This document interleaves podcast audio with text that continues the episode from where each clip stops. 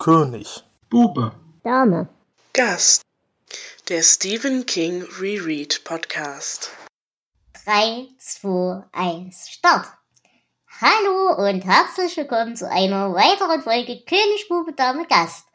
Wir haben uns heute wieder zusammengefunden, um mit euch über weitere drei Geschichten aus der Kurzgeschichtensammlung Albträume zu reden. Und dazu habe ich mir nicht nur wie immer den wundervollen Jonas eingeladen. Hallo Jonas. Hallo Dela. Sondern auch den ebenfalls wundervollen Flo. Hallo Flo. Guten Abend. Und den mittlerweile Stammgast, den großartigen Hendrian. Hallo Hendrian. Einen wunderschönen guten Abend. Ja, wir wollen heute, wie gesagt, nochmal über Albträume reden. Das dürfte jetzt die vorletzte Folge sein. Und wir reden über die Geschichten der Nachtflieger, Popsy und Klapperzähne. Und ich würde sagen, fangen wir gleich an mit der Nachtflieger. Und lieber Flo, du hast doch bestimmt eine zeitliche Einordnung für uns.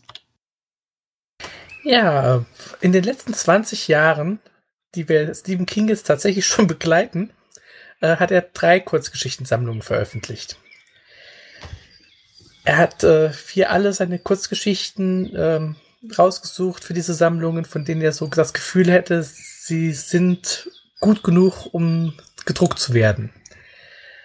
In seiner ersten Sammlung äh, Night Shift, also Nachtschicht von 1978, da gingen die Geschichten so in Richtung um ja Individuen, die verrückt werden und Transformationen unterlaufen. In der zweiten Geschichte Skeleton, äh, in der zweiten Sammlung Skeleton Crew 1985, da ging die Geschichte so in Richtung Monster. Wir hatten den Nebel, wir hatten den Affen, an den ich immer noch zurückdenke, oder auch das Floß. Und Nightmares and Dreamscapes, also Albträume, das scheint auf den ersten Blick keinen so ja, Zusammenhang zu haben. Das sieht mehr so aus, als hätte King hier einfach mal seine Schubladen ausgeleert und die ganzen Reste zusammengeschüttet. Die Geschichten ähm, sind ein bisschen mehr krimi-lastig und sie sind sehr viele ähm, angelehnt an andere Autoren. Wir hatten schon unseren Lovecraft, wir hatten schon unseren Hardboiled Krimi, unsere Ray Bradbury Geschichte, unseren Romero Zombie. Und heute gucken wir dann mal, ob wir auch wieder solche Themen finden. Die erste Geschichte, die wir heute besprechen, ist The Night Flyer, der Nachtflieger. Ähm, die ist ursprünglich im Jahr 1988 erschienen in der Sammlung Prime Evil, auf Deutsch Horror vom Feinsten, Band 1, herausgegeben von Douglas E. Winters. Und ja, bevor wir die jetzt diskutieren, erzählt uns Jonas, worum es in dieser Geschichte geht. Der Reporter Richard Dees ist einem Mörder auf der Spur. Dieser hält sich augenscheinlich für einen Vampir, fliegt mit seiner Cessna Flughäfen an und lässt dann Teile des Personals blutleer zurück.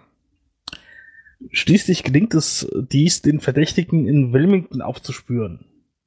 Bei seiner eigenen Landung kommt es jedoch zu einem Stromausfall in der Gegend und anschließend zur Explosion des flughafeneigenen Generators. Dies gelingt dann aber trotzdem eine Bruchlandung. Er entdeckt die Maschine des Mörders und einige Leichen, macht Fotos davon, aber dann wird ihm plötzlich schlecht. Er äh, rettet sich auf die Toilette, kurz ins Waschbecken und sieht dann im Spiegel, wie sich quasi gegenüber äh, wie aus dem Nichts ein blutiger Urinstahl in das äh, Pissoir ergießt. Äh, stellt sich raus, der Mörder ist tatsächlich ein Vampir. Äh, allerdings lässt er unseren Reporter in Ruhe, nachdem er den gezwungen hat, den Film aus der Kamera zu nehmen. Und die Geschichte endet dann, als der Vampir mit seinem Flugzeug abhebt und die Polizei eintrifft. Jo, vielen Dank für die Zusammenfassung. Und ja, wir haben ja hier wieder mal eine Vampirgeschichte. Wie steht ihr denn dazu? Ich meine, ich habe ja nun bei den letzten Geschichten, wo in dieser Sammlung Monster vorkamen, immer so ein bisschen, hm, das war jetzt nicht so meins. Wie hat euch hier denn der Bösewicht gefallen? Hm. Meinst du mit dem Bösewicht den Vampir oder den Reporter? Ja, genau, das ist ja das Interessante daran. Ich meine, wir sind Richard Dees ja äh, schon mal begegnet. Und wahrscheinlich werdet ihr euch genauso sehr dran erinnern wie ich, nämlich so gut wie gar nicht, weil er so eine vollkommen unbedeutende Figur in ähm, das Attentat, Dead Zone war. Äh, ja, das stimmt. Ich kann mich nicht dran erinnern. Ja, da war er auch so Schmierblattreporter für die Inside View und hat äh, Johnny Smith versucht zu interviewen und der hat ihn rausgeworfen. Und King mochte die Figuren, äh, hat in seinem Nachwort sagte auch, ähm, dies hätte noch was zu sagen gehabt. Und deswegen ist diese Geschichte entstanden. Ich weiß nicht, ähm, es ist eine ganz interessante Idee, aber so 100 Pro gepackt hat sie mich nicht. Hm, naja, also gepackt hat's mich auch nicht von der Sache her. Zumal ich halt mit Vampirgeschichten auch eher so hm bin. Aber was ich ganz hübsch fand, war halt tatsächlich dieses Gefühl von, wir haben hier beide äh, Charaktere und beide sind Blutsauger. Der eine, oder beide sind, beide sind Vampire, beide sind leben von der falschen Energie von, von anderen Leuten und so Dinge. Und das halt fand ich eigentlich als, als Idee ziemlich cool. Ja, das stimmt, weil es gibt keinen Charakter, den man wirklich mögen kann. Das ist, finde ich, ein nettes Stilmittel, falls es eins ist. Naja, zumal, ich meine, dass wir auch ab und zu unsympathische Hauptcharaktere haben, das ist ja normal und oft so. Aber was ich halt wirklich lustig fand, war so diese, diese tatsächliche Vampir-Thematik. Dass er eben von den, vom Leid anderer Leute lebt und der andere lebt halt vom Blut anderer Leute und diese Dinge. Und was ihr gerade schon gesagt habt, aus der Zone, mir war er tatsächlich noch ein Begriff. Ich konnte mich da tatsächlich noch erinnern. Du bist auch komisch. Hendrian? Ähm, ich fand die Vampir-Thematik völlig unbedeutend für die Geschichte eigentlich. Ähm, ich habe auch nicht das mit dem, das sind beides Blutsauger rausgelesen, sondern eher so ein Ding von wegen, äh, der Reporter ist unglaublich manipulativ und ähm, kontrolliert und auch kontrollierend. Und auf der anderen Seite hat man den Vampir als ich sag mal, Inbegriff von Kontrollverlust. Interessant. Hm, es hätte jede andere äh, Serienkillerfigur oder Psychopathenfigur sein können. Also völlig richtig. Genau, ja. es hätte kein Vampir sein müssen. Weiß ich nicht. Sehe ich tatsächlich ein bisschen anders als ihr. Weil, wie, oder gehen wir mal an die Sache anders ran. Wieso glaubt ihr denn, er hat dies verschont? Aus Spaß weil er satt war. Naja gut, aber da hat in allen anderen Baustellen überall alle tot gemacht und nur an der, an der Stelle nicht. Vielleicht, weil dies die Geschichte erzählen konnte. Naja, das hätten aber ja die anderen Überlebenden theoretisch auch gekonnt. Ja, aber er macht das professionell. Mhm. Die anderen hätten eine Geschichte erzählt. Er kann ihn zur Legende machen. Naja, und ich hab's halt tatsächlich so gelesen, wie eine Krähe hackt der anderen kein Auge aus. So sinngemäß, zwei Raubtiere erkennen sich und lassen sich in Ruhe. Ich hatte eher das Gefühl von wegen, der Reporter muss jetzt mit diesem Erlebnis des Kontrollverlusts leben, dass er quasi da ja völlig ähm, aus seiner Rolle gefallen ist auf dieser ähm, Toilettenszene da. Hm, das ist sicherlich auch, auf jeden Fall, ja. Ja, das hätte ich auch gedacht, dass er quasi sagt, hier, äh, du musst jetzt damit leben, das ist äh, für dich, äh, Egoman, viel schlimmer als der Tod. Hm, das ist interessant. Ich, ich finde es auf jeden Fall valide. Aber was mich jetzt noch interessieren würde, wo nimmst du her Vampirismus als ultimativer Kontrollverlust? Das finde ich eigentlich gar nicht. Ich glaube, als Vampir bist du ja gerade diese manipulative Schiene, bist du ja gerade die kontrollierte Sache und so weiter. Ja, aber eigentlich kontrolliert dich der Blutdurst. Also je nachdem natürlich, welche Vampirmythologie du nimmst, aber. Aber er wirkt doch hier in der Geschichte überhaupt nicht sonderlich durstig. Da wirkt ja eher so, als macht ihm halt Spaß. Der Vampir tritt hier auch nicht als ähm, wirklicher Charakter auf, sondern zumindest habe ich so gelesen, dass der Vampir eher in seinen Folgen auftritt, also sprich diesen, diesen zerstückelten Leichen, den ausgesaugten Körpern ähm, auch das mit dem mit der Erde und den Maden und den Würmern, ähm, die an seinem Flugzeug darum pappen, ähm, so dass gar nicht die Figur des Vampirs eigentlich relevant ist, so habe ich es zumindest wie gesagt gelesen, mhm. sondern ähm, dieser völlig unkontrollier unkontrollierbare Akt des Tötens.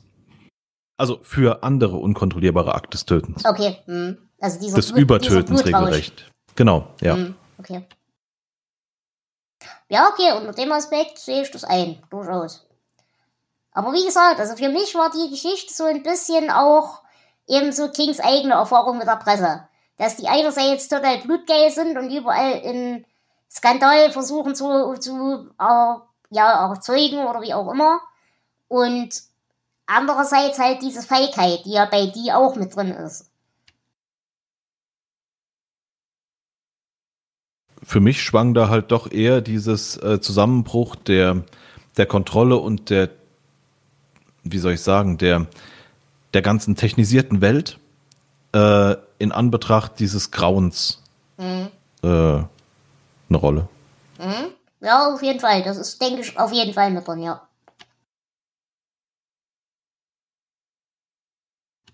Was ich ja noch ganz nett fand, dass sie tatsächlich so diese ganze Vampir-Thematik doch ein bisschen konsistent verfolgt haben.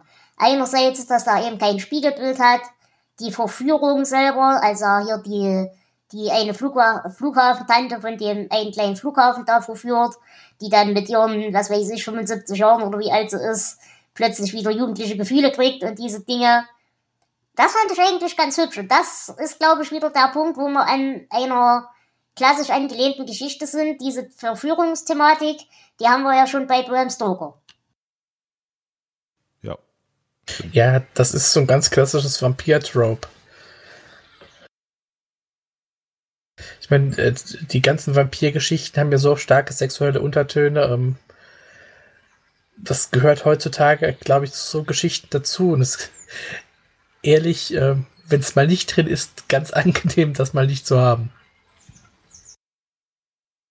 Ja, aber was ich halt hier spannend fand, ist, dass es tatsächlich eben mal so eine alte Frau erwischt. Dass das eben nicht der jugendliche Wahnsinn ist, der eben dort zum Verhängnis wird, sondern dass das halt so eine übergeordnete Anziehungskraft ist, dass die in jedem Alter funktioniert. Das fand ich ganz hübsch. Ja, stimmt, das, das war schön. Ja, wie steht ihr denn, und das fand ich ganz cool eigentlich an der Geschichte, auch wenn die mir relativ belanglos so im Großen und Ganzen war, aber diese Szene dieser Notlandung, die hat mir sehr gut gefallen, da konnte ich gut mitfiebern. Ja, ich bin mir nur nicht sicher, hat der Vampir jetzt den Stromausfall und die Blitze und Explosionen ausgeführt oder war das ein Zufall, dass es gerade so da war? Hm, naja, also eigentlich in der klassischen Vampir-Lore haben die Einfluss aufs Wetter. Das haben sie. Ob er das jetzt tatsächlich war, das weiß ich nicht. Ich glaube, ich möchte glauben, dass er es war, weil ansonsten wäre mir der Zufall zu groß. Ich fand's halt hübsch, weil das so ähm, für mich der Moment wo, war, wo es, ähm, wo das erste Mal der Kontrollverlust quasi so reinkam. Aber der Reporter das ja trotzdem relativ gut unter Kontrolle hat und sich auch im Griff hat. Hm. Ähm, und auch wenn das der Vampir verursacht hat, war das halt doch ein Maß an Chaos, das er beherrschen kann. Oder glaubt beherrschen zu können. Ja. Und dann erst quasi, als er mit dem Tod anderer konfrontiert wird, was er ja eigentlich vom Berufswegen äh, angeblich ja öfter ist und den Geruch von Blut ja in der Nase hat, ähm, erst dann setzt es aus bei ihm. Mhm. Ja, das, das gebe ich dir recht, auf jeden Fall. Und das hat mich halt auch gewundert, warum er dann auf einmal doch mal einen weichen Magen kriegt und so weiter. Weil so wie er auch in Dead dargestellt worden ist, hätte ich ihm das schon geglaubt, dass er solche Szenen in seinem Leben schon ein paar Mal gesehen hat und ihm das eigentlich scheißegal ist. Also das habe ich äh, so gedacht, weil das ja so plötzlich überkommt, dass das auch äh, eine Beeinflussung durch den Vampir ist. Hm, Dass der ihn quasi dazu zwingt, in die Toilette zu kommen, wo er ihn dann trifft. Oder hat er das vielleicht wirklich bis zu dem Zeitpunkt noch für einen Mythos gehalten und für viel äh, Getratsche und äh, Ge Gerüchte? Ja, genau, das, das, das ist halt das, Das- was ich glaube. Genau, das denke ich auch. Ähm, der schreibt für so ein Schmierblatt, ähm, der erfindet auch, ich bin schwanger äh, von Elvis oder was weiß ich. Und äh, ja, hier, Vampirgeschichte, da kann man was draus machen. Es fällt halt ja auch der schöne Satz und ich glaube, das ist genau der Punkt. Glaube niemals, was du veröffentlichst und veröffentliche niemals, was du glaubst. Genau. Na, das meine ich. Ähm, Der denkt einfach, man kann mit der Vampirgeschichte noch ein bisschen Umsatz machen, noch ein paar Le mehr Leser gewinnen. Aber äh, das wird vermutlich einfach nur ein Psychopath sein, der die Leute abschlachtet. Und ähm, dass es tatsächlich ein Vampir dann ist, das ähm, nimmt ihn, glaube ich, letztendlich doch auch ein bisschen mit. Hm. Ja, okay, unter dem Aspekt sehe ich das ein, auf jeden Fall. Ist euch denn sonst in der Geschichte noch irgendwas aufgefallen? Irgendwelche Details, die euch gefallen haben oder nicht gefallen haben? Irgendwas, was euch gestört hat? Ich fand die erste Hälfte halt sehr, sehr anstrengend zu lesen irgendwie, weil es sehr, sehr emotionslos war. Hm. Das ist mir auf jeden Fall aufgefallen. Und erst so in der zweiten Hälfte habe ich mich irgendwie drauf einlassen können, wo die Fassade so angefangen hat zu bröckeln. Hm? Mm, Ja, sehe ich ähnlich, äh, wobei das Ende mir dann doch zu abrupt war. Definitiv. Ja. Ja, und gerade dieses Emotionslose, was du sagst am Anfang, das hat mir eigentlich sehr gut gefallen. Da sind jetzt auch wieder alle überrascht. Ähm, nein, aber das hat mir unter dem Aspekt eben gut gefallen, wenn ich die Geschichte so lese, von wegen, das sind beides Raubtiere, das sind beides Blutsauger und so weiter, dann macht das für mich Sinn, dass er sich da ähnlich wenig investiert wie der Vampir-Massenmörder selbst. Also das, das, das habe ich schon irgendwie, das, das hat bei mir gewirkt. Aber dadurch hat es halt diesen Eindruck verstärkt, dass wir hier zwei Raubtiere haben, die sich halt gegenseitig nichts tun.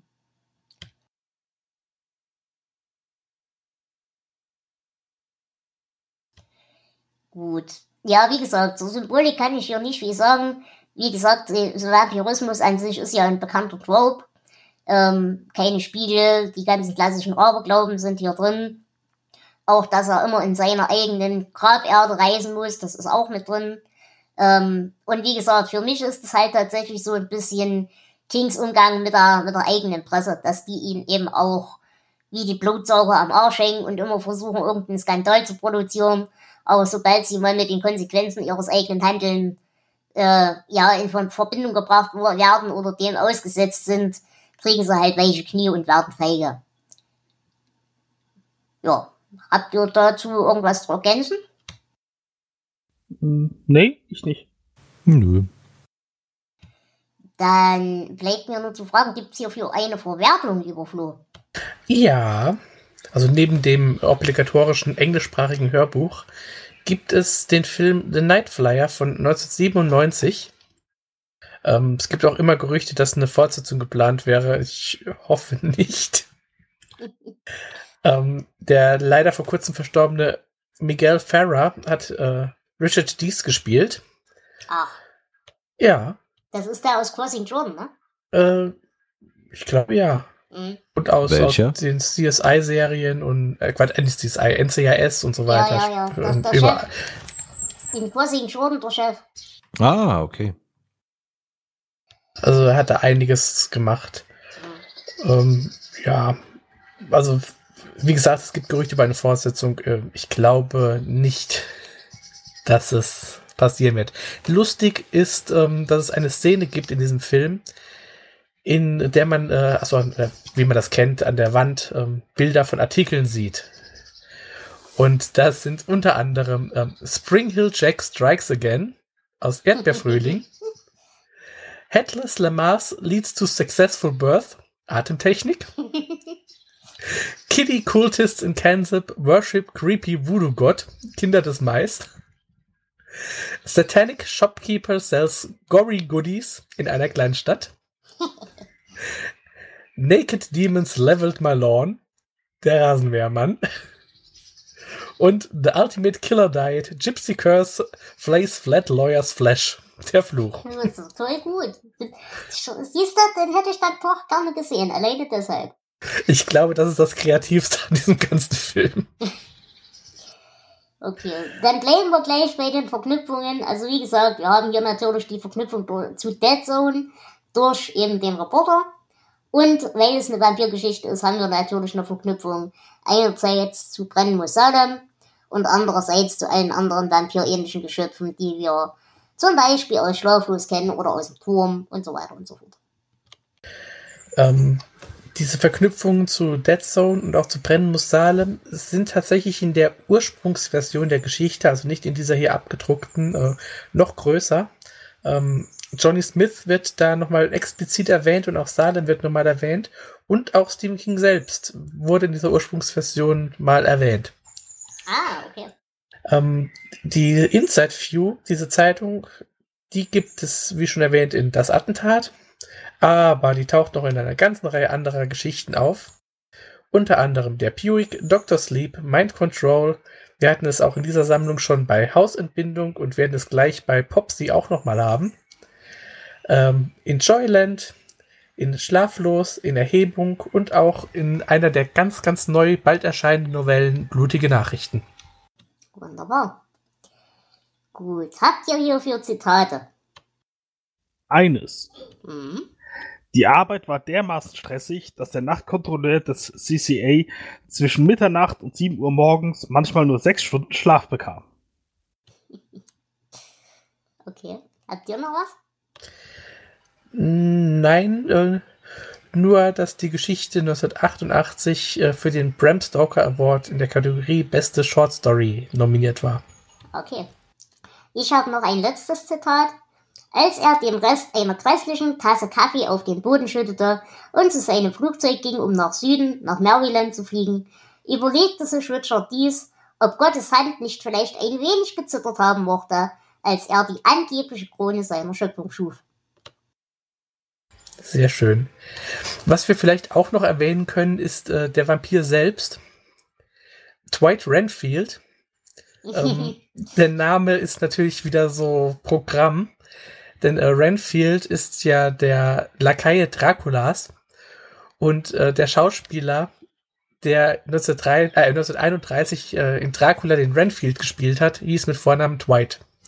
Und möglicherweise begegnen wir ihn gleich in der nächsten Geschichte wieder. Möglicherweise auch nicht. Genau, würde zumindest vom Alter ja hinkommen. okay. Ja, Wie sieht's bei euch mit der Bewertung aus? Lieber Gast, fang du doch an. 0 bis 19, ne? Genau. Ich glaube, dann würde ich mich auf eine 14 einlassen. Okay. Lieber Jonas? Ah, War okay, nicht super toll, ich gebe 12. Mhm. Naja, für mich war sie ein bisschen zu belanglos, aber sie hat mich nicht genervt. Und ich fand sie okay, zumal ich eben diesen Subtext ganz hübsch fand. Deswegen gebe ich 11 von 19 Punkten. Flo, du hast das letzte Wort. ich fand sie auch nicht schlecht. Ähm, wie gesagt, der Anfang war mir ein bisschen zäh und das Ende zu abrupt. Aber es hatte schöne Ideen, vor allem auch diese Pissoir-Szene. Die ja, also wirklich, äh, ich glaube, die brennt sich so ein bisschen ein. Ähm, ich gebe 10 Punkte. Okay. Gut, dann würde ich sagen, gehen wir in die nächste Geschichte. Und wie gesagt, vielleicht bleiben wir ja gleich beim Protagonisten. Wir reden jetzt über die Geschichte Popsy. Flo, hast du dazu was zu sagen? Ja, diese Geschichte wurde erstmals 1987 in der Anthologie Masks 2 herausgegeben. Ähm, die deutsche Übersetzung dieser Sammlung erschien 1988 unter dem Titel äh, Popsy. Und es gab dann 2011 auch mal eine Neuauflage dieser Sammlung im Englischen. Ähm, ja, die Originalgeschichte ist genau wie die deutsche Popsy. Und King hat sie nochmal stark überarbeitet und hat sie dann in Albträume 1993 veröffentlicht. Und Jonas, wer ist denn Popsy? Äh, Popsy ist der Großvater des kleinen Jungen. Äh, aber dazu später. Sheridan hat einen Haufen Spielschulden und um die abzubezahlen, äh, entführt er Kinder und verkauft sie an einen gewissen Mr. Wizard. Diesmal trifft er, äh, diesmal trifft es einen etwa sechsjährigen Jungen, äh, der seinen Popsy verloren hat, seinen Großvater. Äh, unglücklicherweise handelt es sich bei den beiden allerdings um vampirartige Wesen. Äh, Popsy findet ihn unter die Jungen und äh, die trinken ihn aus. Und das war's eigentlich schon. Okay. Ja, ich muss sagen, ich mochte die Geschichte sehr gerne. Auf jeden Fall. Ja. Mhm, ja. Und stimmt ihr mir zu, endlich mal ein echtes Kind, das kein vorzeitig erwachsener, altkluger Klugscheißer ist. Jopp. Ja, es war richtig normal kindlich nervend. Aber so richtig schlimm nervig fand ich ihn gar nicht. Ich meine, er hat sich ja trotz der Situation noch halbwegs tapfer gehalten, der Krümel. Ja, ne, da beschwere ich mich auch gar nicht. Er war halt äh, ein normales Kind. Für Vielleicht, ein Vampirenkel. ich, ich wollte sagen, vielleicht wirkt er so normal, weil er kein normales Kind sein soll. Ja, also ich muss sagen, ich habe hier an, an beiden Figuren sehr viel Spaß gehabt. Auch der, der Protagonist, also der, der Entführer in dem Falle, ja, der ist ein Arschloch, aber trotzdem muss ich sagen, hat man so ein bisschen Gefühl dafür bekommen, wie der eben mit sich bringt irgendwie, wie ihm das alles natürlich ja auch Angst macht und so weiter und so fort. Ähm, aber wie gesagt, ich mochte beide. Also ich habe Spaß gehabt an der Beschreibung von dem, von dem Kind, aber auch von, vom Entführer. Wie ging's euch? Ja, ich fand, man konnte sich so ein bisschen in ihn reingesetzt fühlen. So mit dieser äh, Spielsucht, die fand ich recht gut beschrieben und dass man denkt, ja, okay, jetzt sitzt er da in der Scheiße äh, und er muss jetzt diese Kinder entführen und wird ja auch beschrieben, wie er anfangs dann äh, furchtbar Gewissensbisse hatte und sich quasi sein Gewissen abtrainiert hat. Also ich, ich fand ihn, ihn echt gut beschrieben. Hm. Ja, und halt vor allem auch so dieser Prozess, während er halt noch auf den Jungen da lauert, den, den ganzen Denkprozess dabei und so weiter. Das fand ich eigentlich sehr interessant beschrieben. Also nicht, dass man jetzt unbedingt eine Anleitung lesen will, wie man Kinder entführt, aber ihr wisst schon, wie ich meine. Äh, ja, aber es ist halt, äh, man denkt nicht, okay, er geht in äh, die Mall, äh, schnappt sich ein Kind und haut wieder ab, sondern äh, man muss das ja auch irgendwie tun und das äh, ist irgendwie schon plausibel beschrieben. Mhm.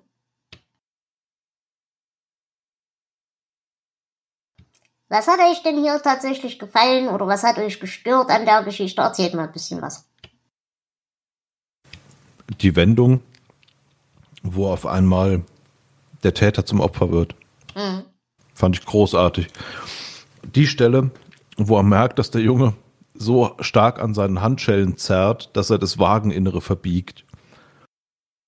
Dass Ja. er merkt, dass er es nicht mit einem normalen Jungen, sondern mit irgendwas sehr Abgefahrenem hinten in seinem Kofferraum zu tun hat. Mhm. Fand ich großartig. Das- Da fand ich auch äh, schon, äh, weil da hat man gemerkt, okay, irgendwas ist hier faul. Das, äh, Richtig. Ja. Weil man ja auch als, als Leser nicht von Anfang an die Idee hat, dass mit dem Jungen was nicht stimmt. Mhm, genau. Was ich daran besonders schön fand, ist, dass der Junge trotzdem die Ängste eines normalen Sechsjährigen hat. Und sich von dem, obwohl er den wahrscheinlich fertig machen könnte, aber sich trotzdem von dem so einschüchtern lässt. Und das fand ich eigentlich einen wunderschönen Kontrast, dass du eben diese, diese unglaublichen Kräfte da drin hast, in dem kleinen sechsjährigen Kind, aber trotzdem ist halt in dem Rahmen, in dem geistigen Rahmen eines sechsjährigen Kindes gefangen ist. Mhm. Genau, ja. Das sehe ich auch so. Ja, mein, mein Popsy ist echt stark, Mister. Mein Popsy kann fliegen. Das, das klingt halt, wenn, wenn der so anfängt, klingt das so wie, äh, ja, mein Papa ist der Größte, der kann alles. Mhm.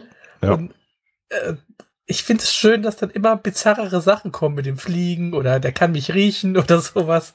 Und ähm, dass der Entführer immer misstrauischer wird und dann feststellt, oh scheiße, ich glaube, ich habe hier den Falschen erwischt. das ist ein schöner Twist.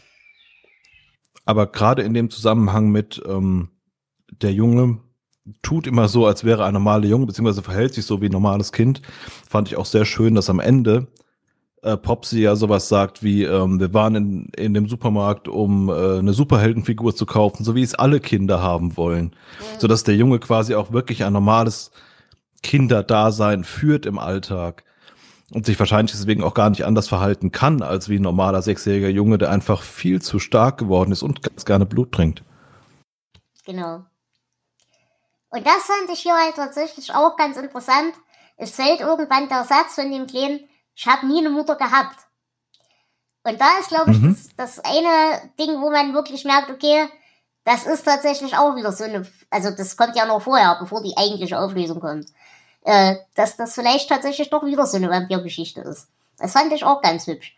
Jetzt ist natürlich die Frage, haben Vampire irgendeinen Weg gefunden, sich zu vermehren? Oder ist einfach irgendwann ein Sechsjähriger gebissen und verwandelt worden? Ich, Ich glaube, fragen. es sind keine Vampire, sondern ich habe bewusst auch in der Beschreibung vampirartige Wesen geschrieben, weil das Ganze spielt sich am helllichten Tag auf. Und die bleibt normalerweise in der Story oder in, in der Version, dass Vampire nachts unterwegs sind, nicht bei Mhm. Tageslicht. Hm, Ja, wobei aber King in seinen Anmerkungen auch selbst schreibt, äh, dass Popsy durchaus der Vampir aus der Nachtflieger sein könnte. Also äh, mir ist das auch aufgefallen, ähm, dass da, Hm, aber konnten sich nicht die aus Brennmusalem auch tagsüber bewegen? ja, aber sie haben geglitzert. Das war was anderes.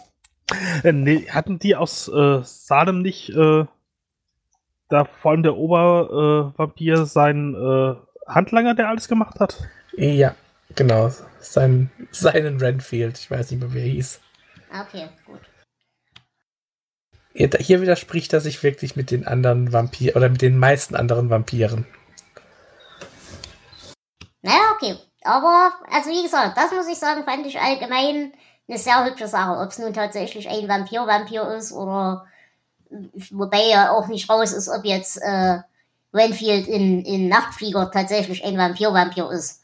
Oder auch nur irgendwas, dass da halt das Blut ab und zu mal ein, ein billiger Snack ist, sagen wir es mal so.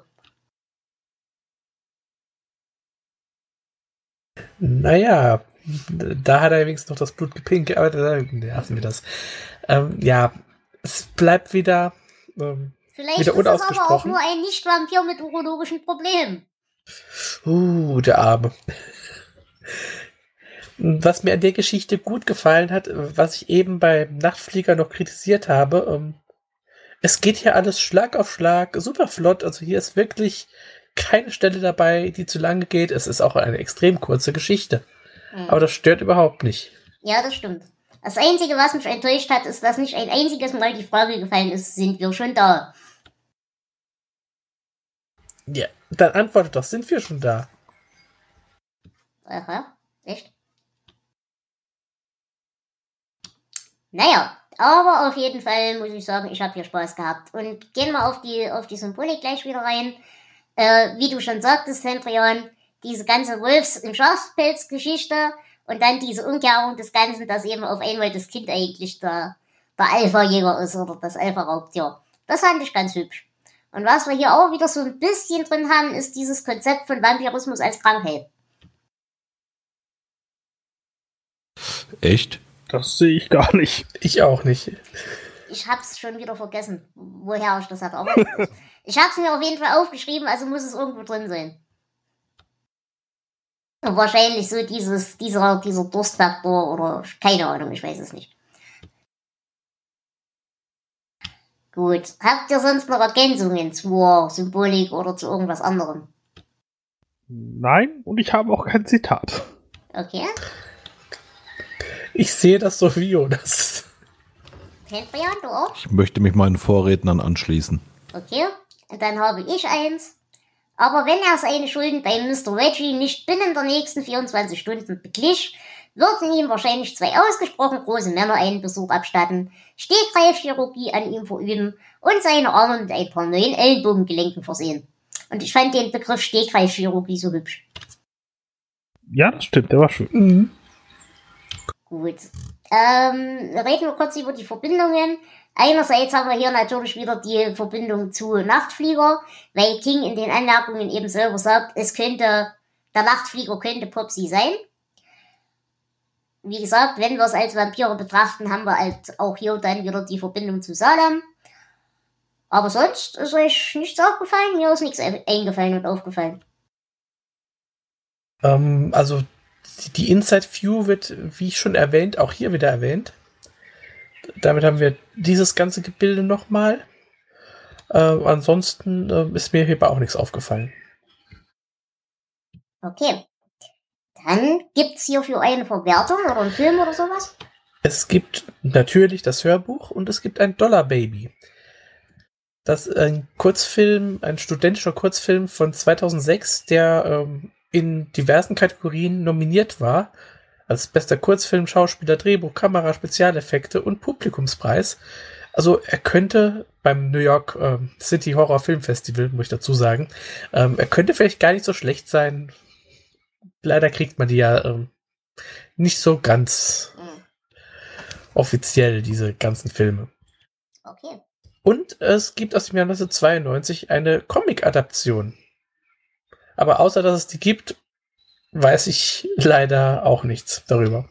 Eine kurze Frage ist, äh, haben wir noch irgendwo so Großelternkonstellationen im, im King-Universum? Äh, Omi? Omi? Ja, aber da ist Omi ja die Böse. Sonst fällt mir eigentlich nur Atlantis ein, aber da ist es, glaube ich, auch nur der alte Nachbar und nicht Ja. der leibliche Opa. Ne? Genau. Es äh, wird mit Sicherheit noch was geben, aber mir fällt jetzt auch gerade nichts ein dazu. Okay. Dann bleibt mir nur noch euch um eure Bewertungen zu bitten. Und ich würde sagen, Flo, fang du an. Ja, wie gesagt, ich hatte Spaß an dieser Geschichte. Sie ist kurz, sie ist knackig, sie hat gute Twists und äh, sie tut nicht weh, sie macht Spaß. Ich gebe 15 Punkte. Okay. Jonas? Ich habe mich sehr gut unterhalten gefühlt. Äh, es war kurz genug, damit keine großen Fehler reinkommen können. Ich gebe 17 Punkte. Mhm. Ich persönlich habe hier auch Spaß gehabt. Vor allem mag ich das sehr, dass das Kind sehr wenig nervig ist. Und auch mir war es kurz genug, dass man es mir nicht versauen konnte. Deswegen gebe ich 14 von 19 Punkten. Und das letzte Wort hat der Hendrian. Na, wir haben jetzt 14, 15 und 17, glaube ich, ne? Ja, Ja. Oder nehme ich 16? Okay. Gut. Bingo! Entschuldigung. Würde ich sagen, gehen wir in die letzte Geschichte des heutigen Tages. Nämlich Klapperzähne. Und äh, wer unsere Podcast-Vorschaubilder sich anguckt, der wird jetzt auch wissen, warum wir dieses Bild gewählt haben. Lieber Flo, hast du dazu eine Einordnung? Ja, Klapperzähne, Chattery Teeth, erschien 1992, also ein Jahr vor dieser Sammlung, äh, erstmals in einer Sammlung äh, Cemetery Dance. Ähm, da sind ja einige Ku- King-Kurzgeschichten auch exklusiv erschienen. Und äh, in Deutsch ist die Geschichte 1993 auch in dem Buch Horror vom Feinsten Band 2 enthalten gewesen. Und es geht um Zähne. Und was meinst du, Jonas? Der Vertreter Bill Hogan ist auf dem Weg zu seiner Familie. Bei einem Tankstopp auf einem Highway in der Wüste sieht er im Schaufenster große aufziehbare Klapperzähne mit orangenen Schuhen. Sowas in der Art hatte er als Kind schon, nur in kleiner. Er bekommt diese von dem krebskranken Besitzer geschenkt, weil sie nicht mehr richtig funktionieren. Und da gerade ein Sturm aufzieht, erbarmt sich Bill äh, und nimmt einen jungen Anhalter mit, der sich Brian Adams nennt. Äh, ja, er, er hätte mal lieber auf sein Bauchgefühl hören sollen, weil äh, dieser äh, Brian Adams versucht dann nach einer Weile äh, mit seinem Klappmesser äh, Geld und Wagen zu stehlen. Äh, es kommt dann zu einem Handgemenge und einem Unfall. Äh, Bill ist durch den Gurt an den Sitz gefesselt. Brian äh, bisschen verletzt, aber frei und findet auch sein Messer wieder. Allerdings erwachen dann die Klapperzähne zum Leben, äh, die den Angreifer töten, den Sicherheitsgurt durchbeißen und die Leiche in die Wüste schleppen. Äh, neun Monate später kommt Bill erneut an dieser Tankstelle vorbei. Äh, der Besitzer ist inzwischen verstorben, jedoch führt seine Witwe den Laden weiter und hat zu seiner Überraschung die Klapperzähne für ihn, die sie nach dem Sturm vor dem Haus gefunden hat. Und damit endet die Geschichte. Wunderbar, danke für die Zusammenfassung. Und jetzt muss ich ganz ehrlich sagen, irgendwie, ich mag diese Geschichten mit dem lebendig werdenden Spielzeug nicht. Weil das bei mir was ist, wo ich irgendwie als Kind schon ein komisches Gefühl dabei hatte. Bin ich da der Einzige und wieder komisch oder geht's euch auch so? Komisch bist du, das habe ich vorhin schon erwähnt.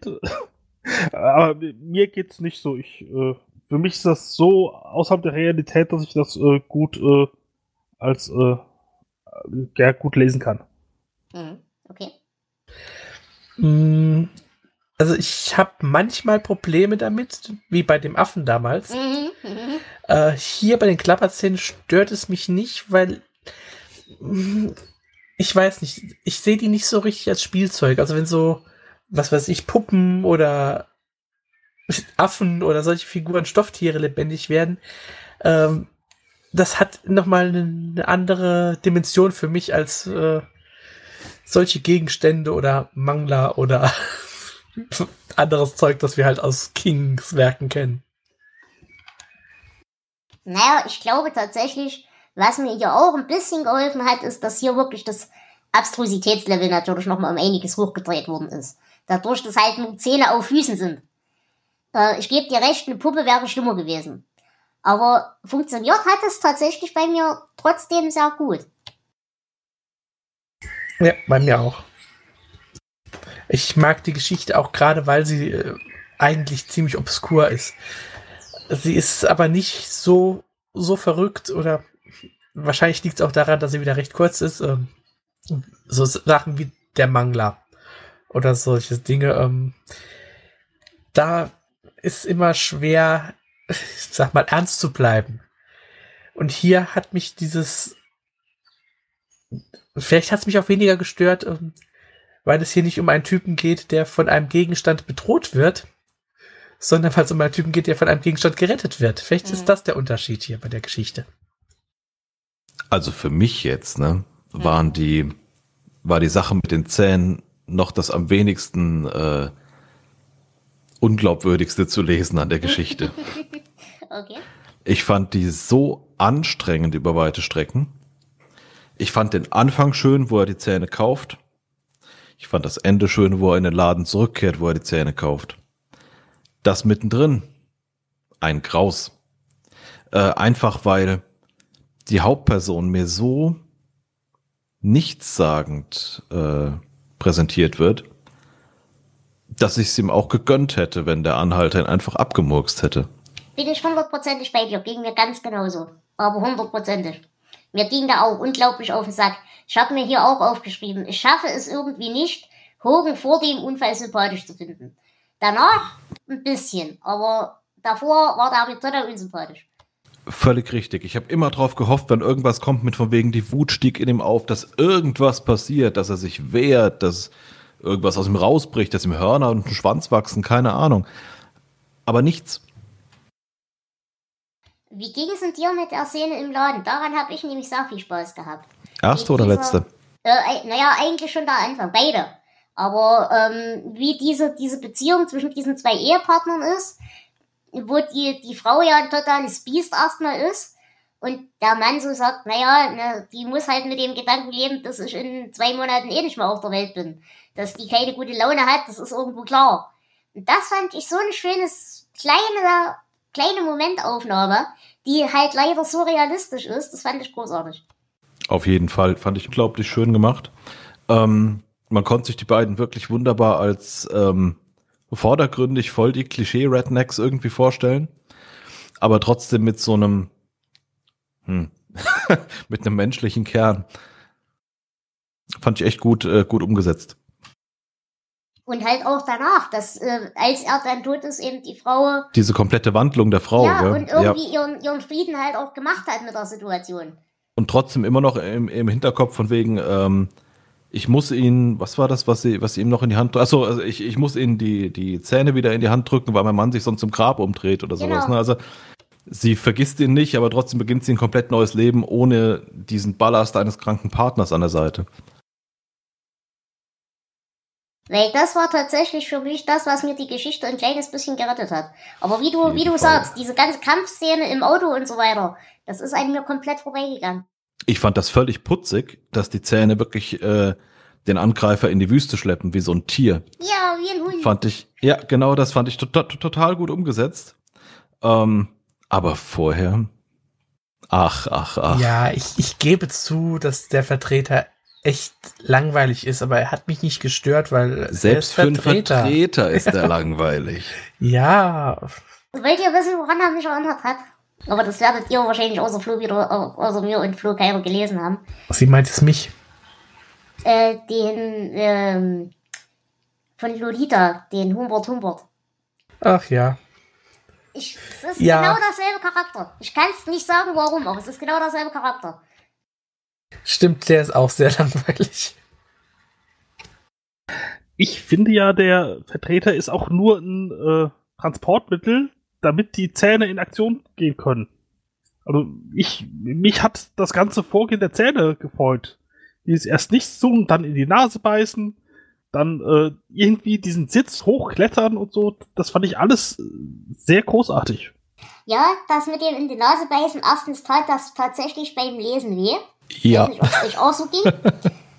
äh, dann das Thema mit den Kastrationsfantasien, das hatten wir ja auch schon beim Finger. Das tat auch ein bisschen weh, wenn ich mich nicht falsch erinnere. Aber was ich ganz lustig fand, als Mensch, der ja auch den ganzen Tag auf Fußbodenhöhe rumkraucht, äh, diesen Prozess des anstrengenden Kletterns und an irgendwelchen Gurten hochhangeln und so weiter. Das konnte ich auch sehr gut nachvollziehen. Das hat mir auch Spaß gemacht.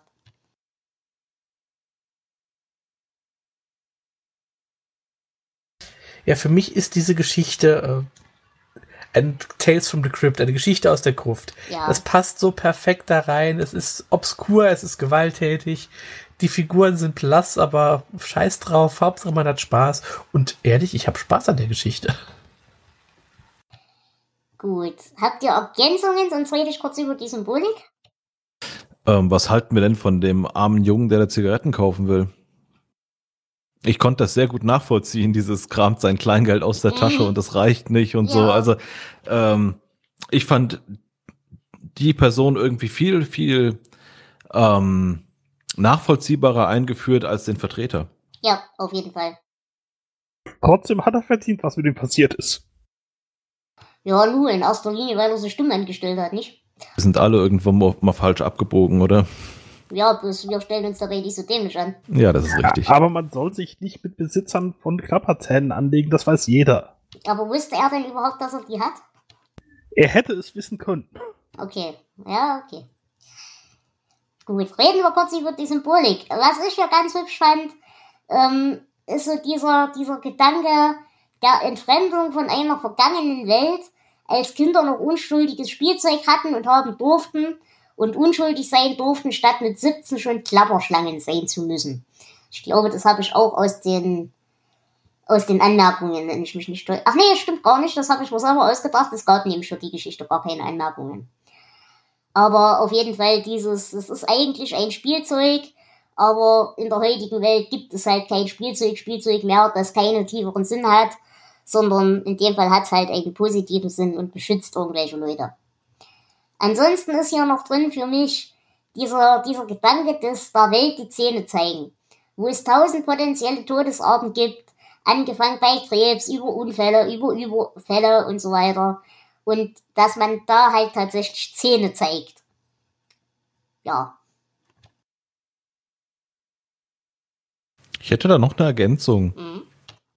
Ähm, unsere, unser Vertreter, dessen Namen ich schon wieder vergessen habe, weil er so unglaublich prägnant im Kopf bleibt, ähm, kehrt nach neun Monaten zurück zu dem, zu dem, zu der, zu der Tankstelle.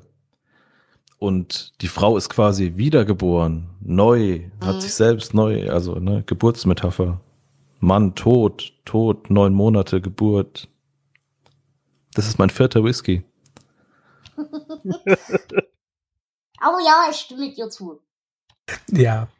Außerdem haben wir natürlich das eigentlich ein ganz klassisches Horror-Trope nochmal mit dem Anhalter. Ähm, das ist eine Thematik, die King ja auch schon. Nein, wir haben es noch nicht besprochen, die King ja auch noch öfter aufgreifen wird, so rum. In zum Beispiel in Achterbahn und, und in Stumm. Und äh, das ist ja ähm, ein Handlungsmotiv, das man aus ganz vielen äh, Geschichten kennt. Aber So- sie haben auch schon einen Anhalter mitgenommen und es ist gut gegangen. Also die Geschichte war scheiße, aber es ist gut gegangen. Nämlich bei Sprengstoff. Stimmt, da hatten wir auch Sprengstoff verdränge ich doch immer, das weißt du doch. Ja, wir hatten äh, auch bei Brennmus Salem Anhalter. Wir hatten bei S, wenn, wenn Henry Bowers als Anhalter vom toten Bell Chuggins mitgenommen wird. Oder auch in das Monstrum hatten wir auch irgendwas mal eine Szene mit den Anhaltern. Also das äh, ist schon manchmal glimpflich ausgegangen. Aber in ähm, anderen Geschichten, zum Beispiel, erinnert ihr euch noch an Creepshow 2, das wir mal besprochen haben?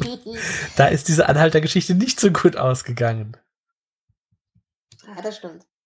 Oder in Nona. Da war das ja auch so der Fall. Da wird der Fahrer dann auch umgebracht.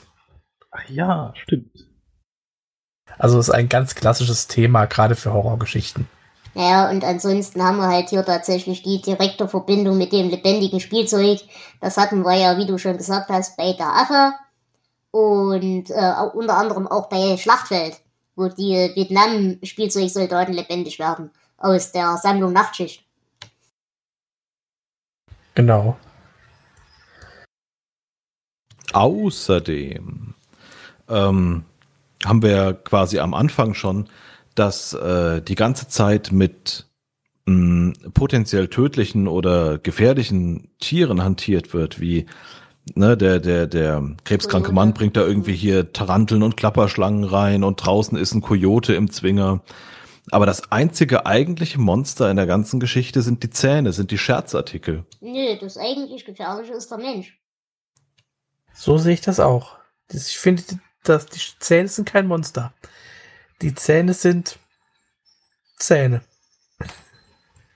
Was ist Zähne, dann? Ich glaube, die Zähne sind ein Werkzeug. Hätte jetzt der, hätte jetzt der, der Böse die Zähne gekauft, zum Beispiel. Was er ja nie machen würde, weil das ist ja eine Geste eines unschuldigen, reinen Geistes. Dass man denkt, ich habe an sowas Spaß, deswegen kaufe ich mir sowas. Sowas kaufen ja keine schlechten Menschen. Ich glaube, das ist schon mal der erste Gedanke. Aber ich glaube, die Zähne sind ein Werkzeug. Hätte der Böse die gekauft, wären die vielleicht auf den Fahrer losgegangen. Dann wäre die Geschichte anders gelaufen. Aber ich glaube nicht, dass die Zähne an sich eine moralische Intention haben in irgendeiner Form. Da würde ich dir jetzt beinahe schon widersprechen wollen, ähm, weil das sind ja keine, keine freundlichen Zähne. Das sind ja keine Zähne, die beschrieben werden als irgendwie das gesunde Gebiss eines jungen Heranwachsenden, sondern generell als zu groß und irgendwie äh, werden die ja auch ständig, oder zumindest kam es mir beim Lesen so vor, als, ähm, als bissiges Gebiss, ne, mit Mhm. so Reiß, Reißzahn-Charakter dargestellt. Also schon so, als wäre das irgendwie das Gebiss eines, eines Monsters. Das, nee, das habe ich anders gelesen. Aber das ist, glaube ich, wirklich eine Wahrnehmungssache. Ich glaube, für mich kommt die Abstrusität daher, dass Szene nun mal als Konzept was Komisches sind. Und ähm, für, für mich war das mehr wirklich so, so Clown-Szene. Also so überdimensioniert, ja. Aber eben nicht gefährlich überdimensioniert. Also nicht ein Raubtiergebiss oder sowas. Okay, weil ich habe das die ganze Zeit als, als Raubtiergebiss gelesen. Nee, ich habe das auch als äh, menschliches Gebiss gesehen. Ja, Weil ich auch. so kenne ich diese Dinger auch. Genau, so wie das Gebiss von Oma, nur mit Zähnen unten drunter und so einem Aufziehpinöppel. Also wie die Zähne von Oma. Ja. Oder Oma selbst. Aber ich würde hier tatsächlich denken, das Gefährlichste in diesen ganzen, dieser ganzen Konstellation sind nicht die Viecher, sind auch nicht die keifende Alte, sondern das ist halt diese eine Klapperschlange im Paradies, wo alle anderen zumindest harmonisch bis egal sind, muss es halt immer ein Arschloch geben. Und selbst bei dem bin ich mir nicht sicher, ob es ein Arschloch ist. Ja, da stimme ich dir zu, aber na, Der ist halt einfach falsch abgebogen irgendwo. hm.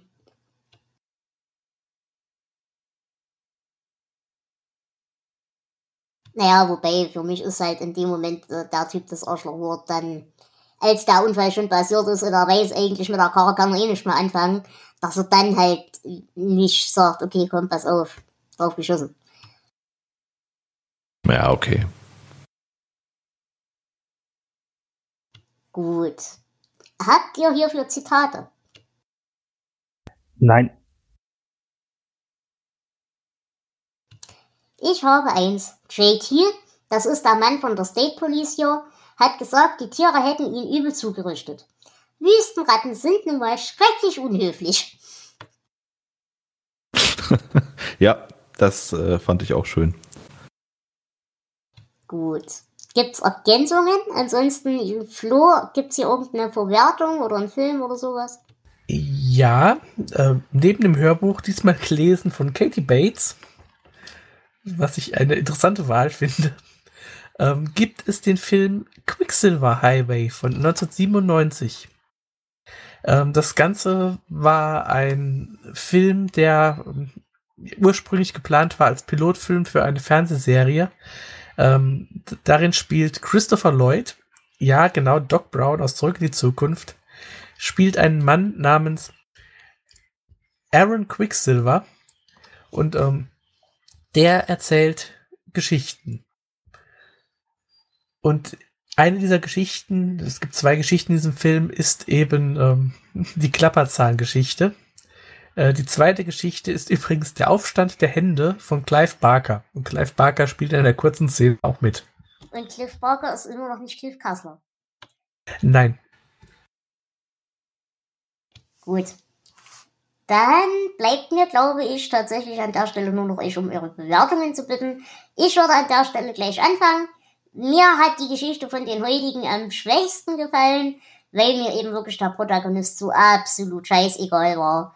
Und weil ich eben wirklich nur so Schlaglichter in der Handlung toll fand, eben diese, diese Szene in dem Laden, aber der eigentliche Kampf war mir relativ egal. Pluspunkt dafür, dass es eben tatsächlich so detailliert und schmerzhaft beschrieben ist. Und deswegen komme ich am Ende bei neun Punkten raus. Und lieber Jonas, wie siehst du das? Äh, ich fand, die Hauptfigur war eigentlich sehr gut, weil das ist das Gebiss.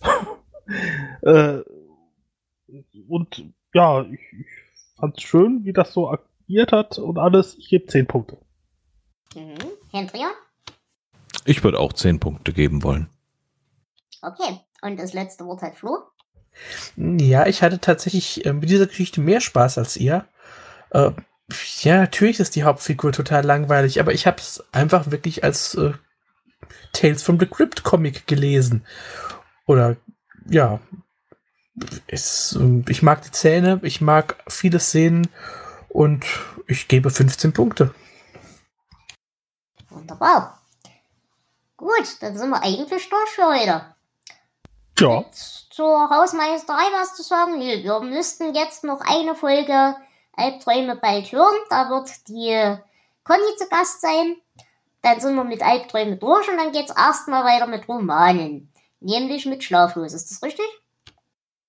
Genau, schlaflos und dann folgen äh, Klassiker wie Das Bild, das glaube ich kaum jemand kennt. Darauf freue ich mich. Das war ein guter Roman. Finde ich auch. Und dann äh, kommt einer, auf den ich mich freue und du dich nicht, The Green Mile. Ich werde nicht da sein. Ja, ich weiß. Darauf freue ich mich. Okay, ansonsten, wie gesagt, wir haben noch viele Dinge vor uns. Wenn ihr das möchtet, könnt ihr gerne zusammen mit uns senden. Ihr braucht nichts weiter. Ihr braucht nur ein Mikrofon oder ein Headset oder sowas zum Reinlabern. Und ihr braucht entweder Skype oder Teamspeak, wobei uns Teamspeak immer lieber ist. Und ihr guckt einfach in unsere Leseliste, was noch frei ist. Äh, selbst wenn es schon durchgestrichen, aber noch nicht versendet ist, könnt ihr euch gerne anschließen. Dann machen wir das halt mit mehreren Leuten. Ansonsten, wenn ihr das Buch noch braucht, das ihr mit uns besprechen wollt, müsst ihr euch rechtzeitig an uns wenden, dann kümmern wir uns darum, dass ihr mit der entsprechenden Quellenlage versorgt seid. Gut, das war's von meiner Seite. Ich danke euch wie immer fürs Zuhören und lasst es euch gut gehen, haltet euch von Klapperzähnen und Gebissen fern und wir sehen uns und hören uns das nächste Mal. Ciao. Tschüss. Ciao. Tschüss.